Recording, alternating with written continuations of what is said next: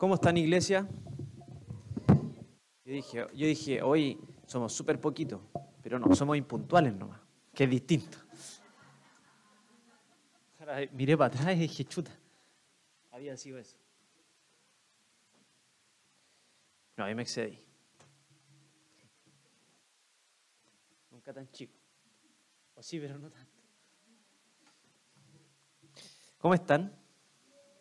¿Bien? ¿Despiertos? ¿Despiertas? Qué bueno, no tanto. A algunos se les nota más. ¿eh?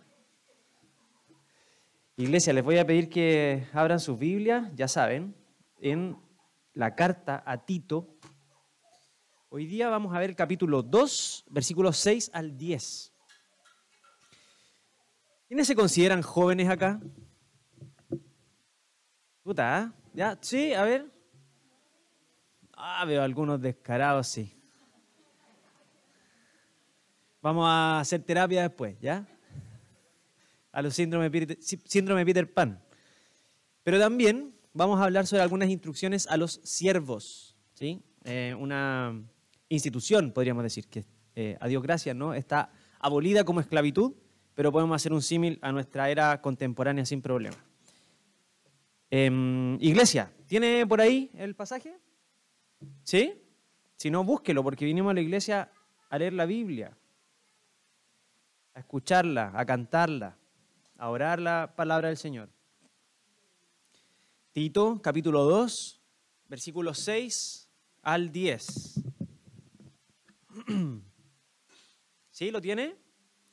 Voy a leer Reina Valera contemporánea, pero si tiene, qué sé yo, Biblia de las Américas, NBI, hágalo también, no hay problema. La palabra del Señor dice así, exhorta a sí mismo a los jóvenes a que sean prudentes. ¿Sí? Preséntate tú mismo en todo como ejemplo de buenas obras y muestra en la enseñanza integridad y seriedad, con palabras sanas e irreprochables, de modo que el adversario se avergüence y no tenga nada malo que decir de ustedes. Exhorta a los siervos a que se sujeten a sus amos y a que les agraden en todo, que no sean respondones ni los defrauden, sino que se muestren fieles en todo, para que en todo engalanen la doctrina de Dios, nuestro Salvador. Oremos. Señor, te damos gracias por tu palabra, porque por ella creemos, tú nos animas, nos alimentas, Señor. También nos muestras nuestro propio pecado y nos ayudas a caminar en fe para parecernos más a tu Hijo Jesucristo.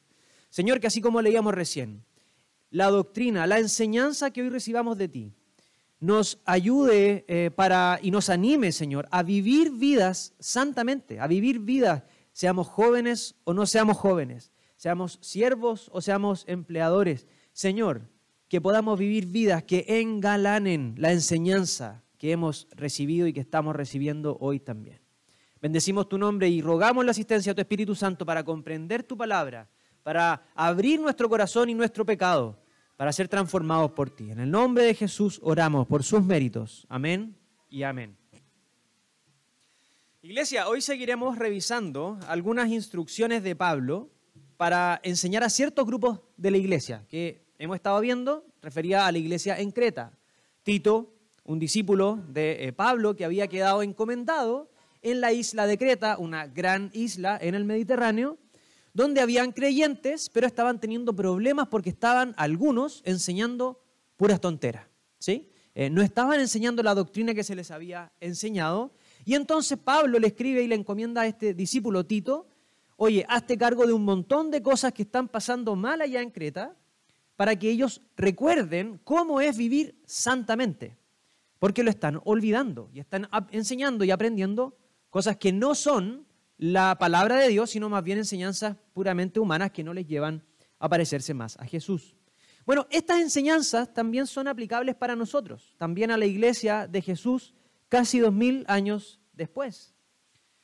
Una apreciación o una noción característica en nuestra sociedad en cuanto al cristianismo, pero también en general respecto de las religiones, es la de que las religiones son puras prohibiciones, que las religiones son puras reglas, un listado de un montón de cosas que hacer o no hacer, que aprisionan a las personas, que las encarcelan, que no les permiten ser verdaderamente libres. Y si bien es cierto que esta idea de que las religiones son un listado de reglas, es cierto, es aplicable para las religiones en general, en las que las personas se ganan el favor de los dioses, se ganan el favor de una deidad, bueno, en las que uno hace o deja de hacer algo para entonces aplacar la ira de los dioses o ganarse su favor para ser escuchados, bueno, esto no es real para el cristianismo bíblico. Está bien para los vikingos, ¿sí? con Odín, con Freya, está bien para probablemente la cosmovisión eh, mapuche o cosmovisiones precolombinas, ¿no? donde había que aplacar la ira de los dioses, aplacar la ira de las montañas, del sol, de la luna, de los dioses de la fertilidad para que podamos comer y había que ofrendarles cosas. En el cristianismo bíblico, la relación con Dios no es esa. No es la de que nosotros pagamos algo o hacemos algo, dejamos de hacer algo para que Dios nos ame, para que Dios responda a nuestra existencia. El cristianismo no se trata de lo que las personas podemos hacer para ganar el favor de Dios, sino de lo que Jesús ya hizo por nosotros, para pagar con su sangre la justicia que Dios en su santidad eterna demandaba por nuestro pecado. Y entonces en la cruz nos regala el favor de Dios para nosotros. Por eso es importante, iglesia, que en este contexto de la carta y de estas recomendaciones a Tito, es importante que tengamos presente que en la religión cristiana podemos distinguir de entrada dos deformaciones igualmente nefastas, que nos alejan de Dios, que desvían nuestra mirada, que desvían nuestro corazón de Jesús que desvían nuestro corazón del sacrificio de Jesús y nos ponen a nosotros en el centro del universo, nos ponen a nosotros en el centro de nuestra relación con Dios. Y estas dos desviaciones del cristianismo, que son igualmente nefastas, son el legalismo y el libertinaje. El primero, el legalismo, afirma en su enseñanza y también en la práctica, es decir, en la doctrina y en la conducta, que tenemos que cumplir ciertas reglas para ganar el favor de Dios, desestimando así el mérito redentor de Jesús como el único que podía decir, tetelestai, consumado es, la deuda está pagada. Y por otra parte, la segunda deformación, el libertinaje, afirma tanto en la enseñanza como en la práctica que no hay que obedecer los mandamientos de la palabra de Dios que no importan estos mandamientos y lo que Dios quiera o, la manera en la que Dios quiera que nosotros vivamos la vida. No importa que vivamos santamente. Total, Jesús ya obedeció. Así que ahora nosotros podemos desobedecer tranquilos porque no pasa nada. Estas dos, estas dos deformaciones del cristianismo tienen consecuencias reales, efectivas, que son tremendamente dañinas para la iglesia, tanto el legalismo como el libertinaje. Y Pablo, en la carta a Tito, les está recordando a él y a todos los creyentes de Creta que sí importa iglesia, sí importa cómo vivimos, sí importa lo que enseñamos. Les está recordando que no hemos sido llamados a vivir bajo el peso del legalismo, pero tampoco bajo la liviandad del libertinaje. Hemos sido llamados a vivir en libertad, en verdadera libertad, que es ser esclavos de Cristo y no esclavos del pecado. En esta serie de Tito hemos estado aprendiendo que la doctrina sí importa, que la enseñanza sí importa, pero también hemos aprendido que la doctrina sin conductas acorde a la doctrina es lo mismo que la fe sin obras. Está muerta, es doctrina muerta, es teología de cartón, no de carne. Por eso en esta serie estamos siendo desafiados, igual que los cretenses fueron desafiados en esta carta. Estamos siendo desafiados a vivir vidas que glorifiquen al Señor. Tanto las mujeres, los hombres, los viejos, los jóvenes, obedeciendo los mandamientos de Dios para adornar con nuestras vidas y testimonios piadosos la doctrina que profesamos, las enseñanzas que recibimos. Es decir, que con nuestra conducta mostramos que somos pecadores salvados por un Dios misericordioso y que vivimos de manera distinta al mundo. Este es el camino de la santificación, en el que estamos llamados a parecernos cada día más a Jesús. Y entonces, iglesia, el desafío de hoy es que sigamos adelante con esta serie de instrucciones para vivir vidas que glorifiquen a Dios, que adornen la enseñanza que recibimos cada domingo en nuestras casas, la enseñanza que recibimos o que compartimos en, en discipulado, en los grupos de hombres, de mujeres, de jóvenes, de intermedio, que vivamos vidas que adornen esta enseñanza, tal como leíamos en el texto. Bueno, y esta vez las instrucciones van dirigidas a quiénes? ¿A quiénes veíamos recién? A los jóvenes y a los siervos. Esto es lo que justamente nos va a dar pie para que el sermón esté estructurado en dos secciones, ¿no? La vamos a tratar así. Los jóvenes y sus instrucciones y a los siervos. Vamos con las primeras. La instrucción de Pablo a Tito respecto a los jóvenes es, mire ahí su Biblia, exhorta a los jóvenes a que sean, ¿qué dice? Prudentes. ¿Qué dice otra versión? Sensatos. Esta es una instrucción, si se fijan, muy breve. Después no sigue hablando de los jóvenes. De hecho, es la más breve de las exhortaciones a los miembros de la familia, porque ese es el contexto de las instrucciones, ¿no? Los siervos también eran parte de la familia en el contexto romano. Eh, esta es la más breve de las, de exhortaciones a los miembros de la familia que está tratando Pablo en estas recomendaciones en la carta. Y la palabra que usa Pablo acá, y que se traduce al español como prudentes o como sensatos, es sofroneo. Esa es la palabra en griego, que alude a cordura, a moderación, a sobriedad, dominio propio. Por eso, la exhortación entonces parece ser súper apropiada para los jóvenes. Porque hay algo que es típicamente común entre los jóvenes, que es reconocido tal vez en toda era, tiempo, edad, incluso hasta en los animales jóvenes. ¿no? Es como la imprudencia, la insensatez, la falta de cordura, el descontrol, el desenfreno. Normalmente en la cultura, y por eso incluso en los animales, ¿no? Como que hay torpeza, como que hay desubicación, hay temeridad. Es muy típico en los jóvenes. No digo que con eso, si hay alguien que teniendo edad de joven no es temerario, no es joven, ¿cierto? No se trata de eso. Pero si hay algo característico, parece, en cierta época de la vida humana, como la juventud, es esto, ¿no? La insensatez, la imprudencia. Pensemos, por ejemplo, en fiestas desenfrenadas, ¿sí? ¿Se acuerdan en contexto COVID, año 2020? ¿Quiénes eran los que estaban siendo pillados en los carretes en Cachagua y llegaban en avioneta? Jóvenes. O pensamos en los accidentes vehiculares. Habitualmente, ¿por quiénes son protagonizados? Por jóvenes.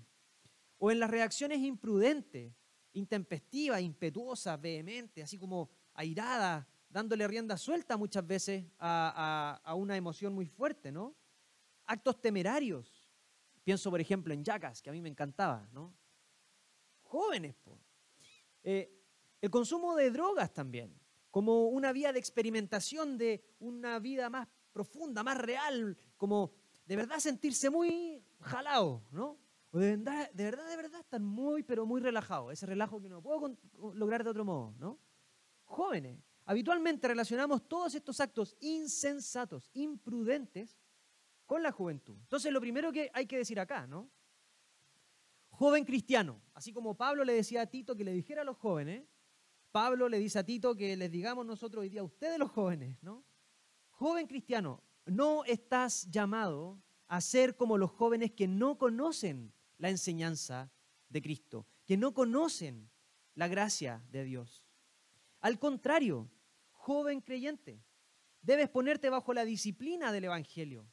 Debes guardarte contra las insensateces las estupideces, las necedades que surgen tanto de tu propia naturaleza pecaminosa como de las opiniones, de las costumbres del mundo, de ese mundo pagano que nos rodea. Joven cristiano, no debes jamás poner tus propias conclusiones, sentimientos o ambiciones por encima de la voluntad de Dios. Al contrario, joven cristiano, debes aprender a dominarte a ti mismo para no ser atrapado, atropellado por la imprudencia, por la insensatez. Ahora bien, hay que decir algo antes de creer o de que ustedes crean que solo los jóvenes pueden ser imprudentes, que solo los jóvenes pueden ser insensatos, que solo los jóvenes tienen esta tentación del desenfreno. Es verdad, es una característica típica, común entre los jóvenes, pero no es exclusiva tristemente no es excluyente para los jóvenes solamente. Lamentablemente en nuestra era hay quienes creen que algunas cuestiones que son típicamente juveniles también les son propias a pesar de que ya no son tan jóvenes. Y a pesar de que las canas te van acusando, muchas veces hay ciertas personas que no avanzan en cordura, que no avanzan en sensatez, que no avanzan en dominio propio, que no avanzan en madurez. Tim, eh, o Calis, no sé cómo se pronunciará, que es un pastor bautista, bloguero, eh, se refería en un artículo a la inmadurez de los jóvenes como una plaga en el mundo contemporáneo. Decía, y aquí cito, ¿no? Cabe notar que aunque Tito entrega toda una lista de instrucciones para los otros tres grupos, eh, para las ancianas, para los ancianos, bueno, él da una sola para hombres jóvenes. Exhorta a los jóvenes a que sean prudentes. La prudencia aborda perfectamente la inmadurez, dice Chalice. Es la inmadurez la que mantiene a los hombres pegados continuamente a los videojuegos en lugar de disfrutarlos con moderación. Es la inmadurez la que mantiene a los hombres jóvenes obsesionados con la pornografía en lugar de vivir en pureza, buscando una esposa y encontrando deleite en su cuerpo. Es la inmadurez la que atrapa a los hombres en el miedo, en la apatía, y evita que tomen decisiones valientes y den grandes pasos. La inmadurez es una plaga de la modernidad.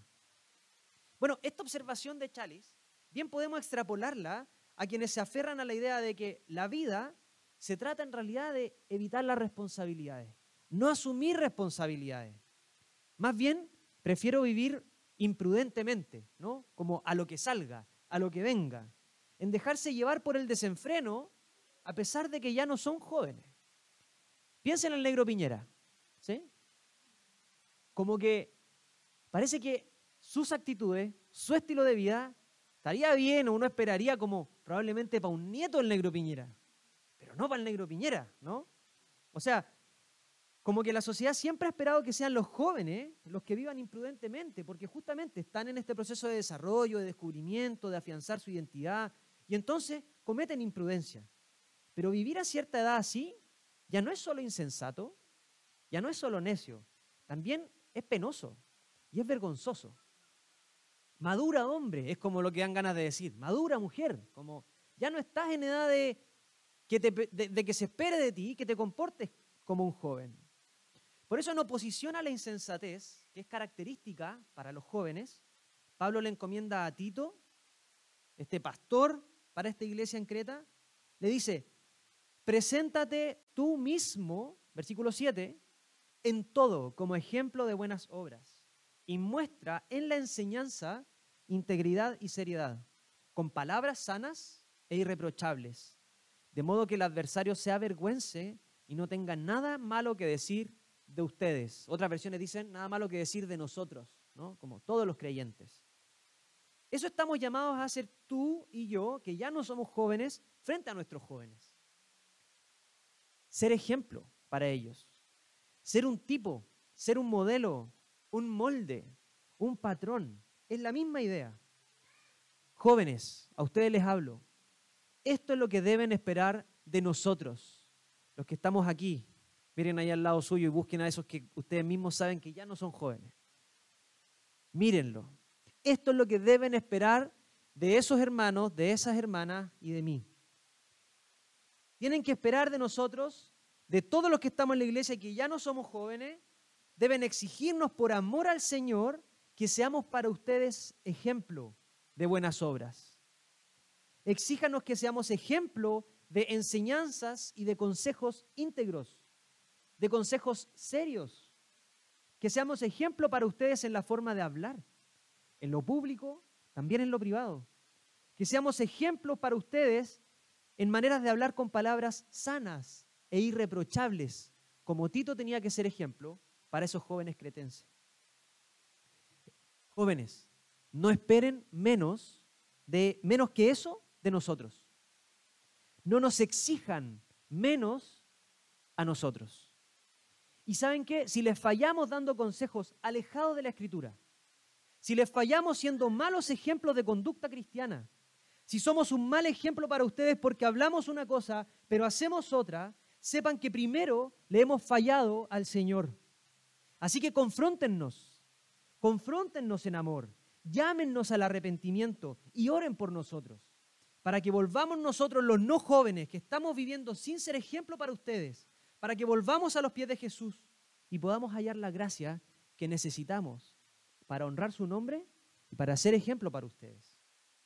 Joven, exígenos que seamos para ti ejemplo de buenas obras, que te motivemos a conocer más a Jesús y a practicar la misericordia. Exígenos a todos los que somos mayores que tú, que te enseñemos la palabra con fidelidad, que te aconsejemos con sabiduría, que te modelemos con integridad, que te animemos con nuestras palabras y ejemplo a vivir con cordura, a vivir con sensatez, a vivir con dominio propio, a vivir con madurez. ¿Cuál era el efecto de que Tito fuera este ejemplo para los jóvenes cretenses? Mira el versículo 8. Los adversarios, es decir, todos estos que estaban enseñando falsas doctrinas, terminarían avergonzados, porque no podrían hablar mal de Tito, no podrían hablar mal de Pablo, no podrían hablar mal de los, de los creyentes en Creta. Porque ¿saben qué? Así como predican, practican.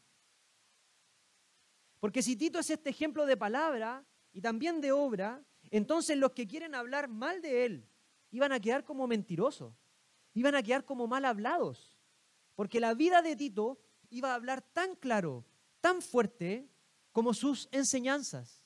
Es decir, iba a ser irreprochable. Nuestras vidas, hermanos, tu vida joven, tu vida no tan joven, Nuestras vidas son sermones en la casa, en el trabajo, en el colegio de los niños, en el WhatsApp de los vecinos, con los familiares, en tus juntas con tus amigos, con tus vecinos. Tu vida es un sermón, porque estás predicando, hermano. Porque la gente sabe que eres cristiana, eres cristiano. Y entonces estás predicando, ¿estás predicando bien o estás predicando mal con tu ejemplo? Pero estás predicando en cada área de tu vida, donde quiera que estés y con, que, con quien quiera que estés, estás comunicando qué es lo que te importa, qué es lo que más amas, qué es lo que aprecias, a qué le tienes miedo, cómo reaccionas en la incertidumbre, qué consideras valioso, qué consideras prudente, qué estimas como bueno, qué es lo que menosprecias, qué es lo que te hace perder la cordura, perder los estribos y te sacan de tus casillas. Hermano, siempre estás predicando con tu ejemplo, con tu vida, un sermón a quienes te rodean. Y así también son nuestras vidas frente a nuestros jóvenes, a los jóvenes de nuestra iglesia y de otras iglesias con las que nos relacionamos. Y las vidas de ustedes jóvenes también son así, frente a todos los que los rodean, frente a sus familiares, frente a sus compañeros de colegio, en la U, frente a sus amigos, entre ustedes también. Estamos siempre comunicando lo que creemos con lo que hacemos. Que el Señor nos ayude a todos, a los jóvenes, a los no tan jóvenes, a vivir sermones que honren su nombre, que adornen esta enseñanza. Dejemos por ahora las instrucciones a los jóvenes y veamos las instrucciones que se le encomienda a Tito que le dé a los siervos, que este es el segundo punto de este sermón. Las instrucciones a los siervos. Ahora, antes de mirar las exhortaciones a los siervos, paremos un minuto, o quizá un poco más, para aclarar algunas dudas que pueden surgir con pasajes como este respecto a la esclavitud. ¿sí? Como que aquí es cuando muchas personas agarran la Biblia, ¿no? sacan un versículo y dicen, claro, la Biblia no solo es machista, eh, es opresora en todos los sentidos, también defiende la esclavitud como sistema de orden social, jurídico, político. ¿no? Paremos aquí entonces un poco, porque ni este pasaje ni otro en la Escritura es una apología, es una defensa de la esclavitud como sistema de trabajo, ni mucho menos como estructura social, estructura jurídica, en la que una persona es propiedad de otra persona. La esclavitud, eso sí, era muy común en la sociedad romana, de hecho en todas las sociedades tradicionales y antiguas, ¿no? Tanto así que más o menos un tercio de la población tenía esta condición. Eran esclavos, eran esclavas. Incluso habían esclavos que tenían esclavos, que podían ser dueños de, otros esclavos, ¿no? Eh, esta condición o esta situación, eh, sí, efectivamente, consistía en que el esclavo era una propiedad del amo y el amo podía hacer lo que quisiera con el esclavo, aunque de todas formas había un cierto consenso social, ¿no? En que la injusticia, el abuso o la tiranía con los esclavos no era bien vista, ¿no? Había que igual de todas formas ocuparse de mantener bien a los esclavos, como que no era algo así como, pensemos algo parecido a, lo que ocurre, y perdonen la, analogía, pero para que entendamos el paralelo, ¿no? Lo que pasa hoy día con, con las mascotas, son propiedad. Y usted podría, comillas, hacer lo que quisiera con la mascota, pero dado un contexto social aparece la ley Cholito, no por el Choli. La ley Cholito, no por ti Choli. Cholito era un perrito. ¿Cierto? ¿Por qué? Porque a pesar de que no son personas, ¿cierto? De todas formas hay que tener un buen trato con las mascotas. Bueno, un consenso más o menos, insisto, similar existía respecto de los esclavos en, esa sociedad. Entonces no es el sistema de esclavitud moderna en el que estamos pensando habitualmente, ¿no? A propósito de 1 Timoteo, eh, capítulo 6, versículo 1, que dice, todos los que están sujetos a esclavitud, los esclavos, consideren a sus amos dignos de todo honor, para que no sea blasfemado el nombre de Dios ni la doctrina. A propósito de ese texto, de ese pasaje también de Pablo, escribiéndole a Timoteo, el teólogo y comentarista ¿no? del Nuevo Testamento, William Hendrickson, dice lo siguiente. Con la entrada de la religión cristiana en la textura de la sociedad romana, ocurrieron problemas difíciles. Por lo tanto, no es sorprendente que Pablo trate diversas fases de la esclavitud en pasajes como el que ahora consideramos, de Timoteo, y también en otros pasajes como el caso de Tito que estamos viendo ahora, o la epístola completa a Filemón, ¿no? que trata justamente la historia de un esclavo que se ha arrancado de su amo y que ahora está volviendo eh, a, esa casa. ¿no? Su camino hacia una solución, es decir, cómo Pablo resuelve el tema de la esclavitud, es digno de elogio en razón de su evidente sabiduría, escribe Hendrickson. Evita los extremos que pudieran haber causado un daño al esclavo y también un daño al amo, y que hubieran deshonrado la causa de la religión cristiana. Pablo aquí no abogó en favor de la rebelión franca por los esclavos, ni en favor de la continuación del statu quo, de mantener todo ese orden social. En vez de favorecer alguno de estos extremos, se, produjo, se propuso perdón, destruir la esencia de la esclavitud con todos sus males colaterales por una vía indirecta. Este método, aunque mantenía la esclavitud en su forma exterior, era sin embargo la forma más segura y digna de encomio de trabajar en favor de la meta final, de la completa abolición de esta horrible institución humana, esta, horrible institución inhumana. Tenía el propósito de destruir la esclavitud sin declarar una guerra para abolir la esclavitud. Que el esclavo honre a su amo y que el amo sea bondadoso con su esclavo. Que ambos recuerden que delante de Dios no hay acepción de personas. Este era el principio, hermanos. Este era el principio. Así la mala voluntad, la falta de honradez, la flojera de muchos esclavos iban a ser reemplazadas por servicio voluntario, por integridad en el trabajo, por laboriosidad. Y así también la crueldad y la brutalidad de algunos amos se iba a convertir en bondad y en amor con sus esclavos. La gracia de Cristo, obrando, comenta aquí Hendrickson, desde adentro hacia afuera, que es siempre el método de Dios iba a obrar como la levadura penetrante que transforma toda la masa.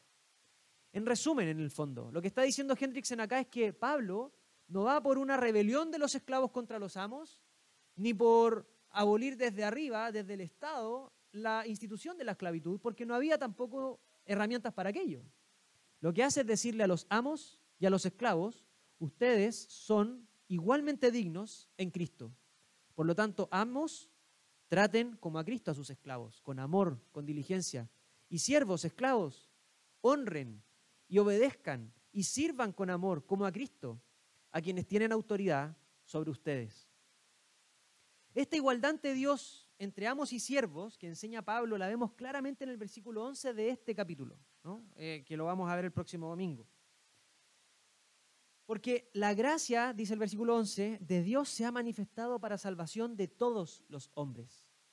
Así que podemos decirle a los amos y a los esclavos, todos, sin distinción, han recibido esta gracia manifestada para salvación. Ahora, preguntémonos, ¿son aplicables para nosotros en el siglo XXI estas instrucciones dadas a los esclavos del siglo I? Bueno, claro que sí, pues hermano. Porque el símil de hoy en nuestra sociedad es el del trabajador con su jefe. Hay una relación de autoridad. No es una relación de dos iguales, porque hay alguien que está en autoridad respecto del trabajador, que es el jefe. Es el contexto del trabajo. Y veamos entonces ahora sí cuáles son las instrucciones que van a ser aplicables también para nosotros 20 siglos después. Versículo 9 y 10. Exhorta a los siervos a que se sujeten a sus amos, ya que les agraden en todo, que no sean respondones ni los defrauden, sino que se muestren fieles en todo. Y fíjense cómo termina esto.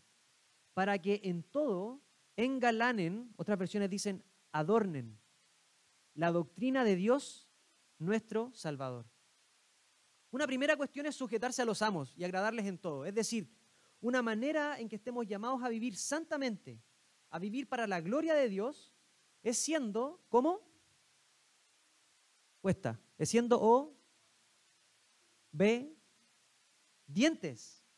¿Con quiénes? ¿Con nuestros padres siempre? ¿Pero con qué dice el texto?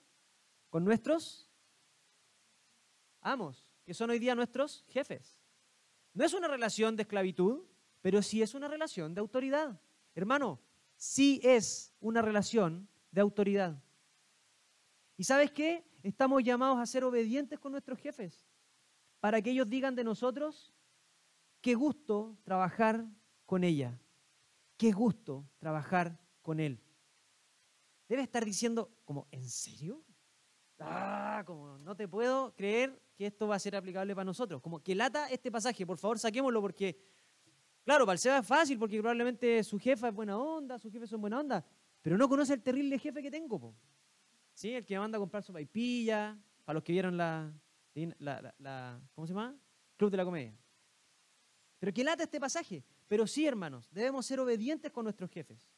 Obvio, ni Pablo en esta carta, ni yo hoy día acá. Estoy hablando de obedecer a tu jefe en aquello que va contra la palabra de Dios, ¿cierto? Porque igual que Pedro en Hechos capítulo 5, podemos decir, espérate, es necesario obedecer a Dios antes que a los hombres. Eso es real. Eso es real. Ni a una autoridad política, ni a una autoridad en el trabajo, ni a una autoridad en la casa que te esté llamando a desobedecer la palabra de Dios. No estamos obligados a obedecerlo, porque antes obedecemos a Dios. Sin embargo, esta instrucción de obediencia sí es aplicable a esas miles de veces en las que tu jefe, en las que tu jefa, con la autoridad que Dios le dio sobre ti en ese trabajo, te manda que hagas algo y no quieres hacerlo. O te manda que dejes de hacer algo y hagas otra cosa, pero no quieres dejar de hacer esa otra cosa. Tú sabes, tú te acordaste cuál fue esa situación esta semana. Y sabes, obedecer a tu jefe honra a Dios. Decora, engalana, adorna la enseñanza que recibes acá en la iglesia, la enseñanza que recibes cuando lees la Biblia. Difícil, ¿no? Claro que sí, nadie dice que esto sea fácil, pero un cristiano que crece en Jesús también crece en sujeción, también crece en obediencia y el mismo Espíritu Santo de Dios te ayuda a caminar en esa obediencia. Muchas veces, y fíjate en esto, no quieres obedecer porque te carga que te manden. Te carga que te digan lo que tienes que hacer si tú sabes lo que tienes que hacer. Tu jefe dice, mi jefe no tiene idea. O en realidad no quieres obedecer porque tenemos un problema con la autoridad. Porque vamos por la vida con esa actitud como bien punk de contra toda autoridad, pero menos mi mamá, ¿no? Vamos como con esa actitud en la vida, de que nadie me mande, salvo la mamá. Pero sabes, hermano, que el Señor nos, que el Señor nos ayude no solo a hacer bien nuestro trabajo y hacerlo con diligencia, sino también a hacerlo con obediencia. A tal punto que nuestros jefes digan, qué agrado trabajar con Él, qué agrado trabajar con ella. Eso es lo primero entonces. Seamos obedientes. Lo segundo, no sean respondones en la exhortación. Esta es la actitud de rebeldía desafiante. Ya no solo cuando el jefe se va, ya listo, me dijo que lo hiciera, pero no lo voy a hacer para callado, después se va a dar cuenta, pero filo. No, esta actitud es peor, la de ser respondón, porque es una rebeldía desafiante. Es más que desobediencia, es como choreza. ¿sí? Ese que no solo desobedece, sino que tampoco se la traga. Soy respondón. Está hablando de esta actitud, está hablando Pablo. Esta actitud es la de un trabajador que no se somete ni en su corazón, en su voluntad, ni tampoco en la conducta, ni tampoco en su lengua, sino que por el contrario, reclama y se opone activamente a la autoridad de la jefatura, desafiándolo incluso si es necesario en público, delante de los demás compañeros de trabajo. Esta actitud respondona, beligerante, peleadora, confrontacional, nos recuerda las palabras de Jesús, cuando él decía en Mateo 15, ¿no? Lo que contamina al hombre no es lo que entra por su boca, por el contrario, lo que contamina al hombre es lo que sale de su boca. ¿No entienden? En el versículo 15, también en Mateo 15, ¿no? Versículo 17, perdón. ¿No entienden que todo lo que entra por la boca se va al vientre y luego se echa en la letrina? Pero lo que sale de la boca, ¿sale de dónde? Del corazón. Y esto es lo que contamina al hombre. Como hablas con tu jefe, como hablas en tu trabajo, habla de tu corazón. Y esto puede honrar al Señor o puede contaminar tu propia vida. Tenemos que caminar en santidad de vida también, en cómo hablamos en nuestro trabajo y cómo le hablamos a nuestro jefe. Y una tercera instrucción es esta, no los defrauden, sino sean fieles en todo. Este defrauden está asociado a no les roben, también en algunas versiones, ¿no? Como es, defraudar no como chuta, no estuve a la altura, sino que, ah, oye, no les roben, pa' callado, ¿no? Me, quedo con la colita, me llevo esto, eh, hago un negocio de lo mismo pero paralelo. No les roben, sino sean fieles. Y esta palabra, fieles, es lo mismo o, o tiene la misma raíz, ¿no? Que fe, que confianza, fidelidad, refiere a lo mismo, ¿no? Todo esto se refiere a confianza. Confianza en lo que tienes a tu cargo no solo porque no te lo robas, sino que tu jefe sabe que esa responsabilidad que delegó en ti, esa tarea, quedó en buenas manos. Debemos demostrar, iglesia, que somos dignos de confianza. Y eso se demuestra en la actitud, en la disposición y también con acciones concretas y con acciones sistemáticas en tu trabajo. Se demuestra de palabras y también de hechos. ¿Puede tu jefe, puede mi jefa confiar en lo que dejó a tu cargo, a mi cargo, y descansar en que quedó en buenas manos? ¿Eres confiable en que cumple diligentemente tu jornada y no les robas sacando la vuelta, por ejemplo? Esto es parecido al robo hormiga. Todos los días, media horita sacando la vuelta, estoy robando 30 de las 8 horas para las que me contrataron. Bueno, todas estas instrucciones, iglesia, tienen un propósito bello, un propósito eterno, trascendente, que va mucho más allá de tu salario a fin de mes, que va mucho más allá de lo que se diga de ti en el trabajo y de, tu reputación propia, de tu nombre en el trabajo, de la referencia que puedan dar de ti después en un currículum o no. Va mucho más allá de que tu jefe te aprecie, de que tu jefa te valore. ¿Para qué vivimos santamente en el trabajo? ¿Por qué seguir estas instrucciones? Iglesia, porque nuestra conducta debe adornar, debe engalanar, embellecer, debe confirmar, debe resaltar la belleza de la doctrina cristiana. Viviremos santamente en el trabajo para honrar la belleza de lo que nos enseñó nuestro Señor Jesucristo. La palabra que usa Pablo acá para adornar o engalanar es cosmeo. Ahí, ¿cierto? Fácil, ¿no? Pensamos en cosméticos. Adorno, eso es. Es la misma palabra, ya les decía, de la que deriva cosmético. Es el sentido ese, que nuestra conducta, la manera en la que vivimos, tiene que adornar, tiene que confirmar estéticamente la doctrina que profesamos, embellecer la enseñanza de nuestro Salvador. Eduardo Ferguson, un pastor colombiano, escribía lo siguiente a propósito de nuestra conducta en las redes sociales. Decía, la doctrina que amamos y defendemos es afectada por cómo vivimos y cómo la presentamos. Podemos estar convencidos de algo que es bíblico, de algo que es sólido, que incluso da, eh, es, de, es de mucha ayuda perdón, para otros. Pero nuestra manera de actuar puede hacer todo lo contrario a embellecer esto que profesamos. o esto que decimos creer. Nos olvidamos de que nuestra vida es una demostración clara de lo que creemos. En este tiempo de redes sociales muchos comparten lo que creen o lo que no creen de forma tan agresiva que se aleja del adorno y el ejemplo que necesitamos ser. Si aquello que creemos y defendemos es tan útil, ¿por qué no logra producir la piedad en nosotros? Si nuestra actitud es producto de lo que creemos, ¿cómo se van a interesar otros en creer lo mismo que nosotros al vernos defender esta verdad de manera tan arrogante? Con nuestras actitudes logramos que algo se vea poco atractivo o poco convincente. Esta alerta que plantea aquí Ferguson, esta crítica a la incongruencia que muchos cristianos hemos cometido en redes sociales, es decir, que creemos algo, pero actuamos en contra de esto que creemos, es aplicable a toda nuestra vida, iglesia. Tenemos que vivir vidas íntegras, que si tú la miras de frente o al reverso, es una misma vida. Vidas coherentes, que si decimos creer algo, así también nos comportamos. Ya lo dijimos respecto a los jóvenes prudentes, sensatos y no imprudentes, como estos jóvenes que no conocen al Señor. También lo dijimos respecto a los siervos o a los trabajadores, que deben ser obedientes, honrados, fieles con sus amos, con sus jefes, y no desobedientes, no deshonestos, como esos colegas que tal vez no conocen al Señor ni conocen la enseñanza. Nuestra vida, iglesia, es una demostración clara de nuestra doctrina.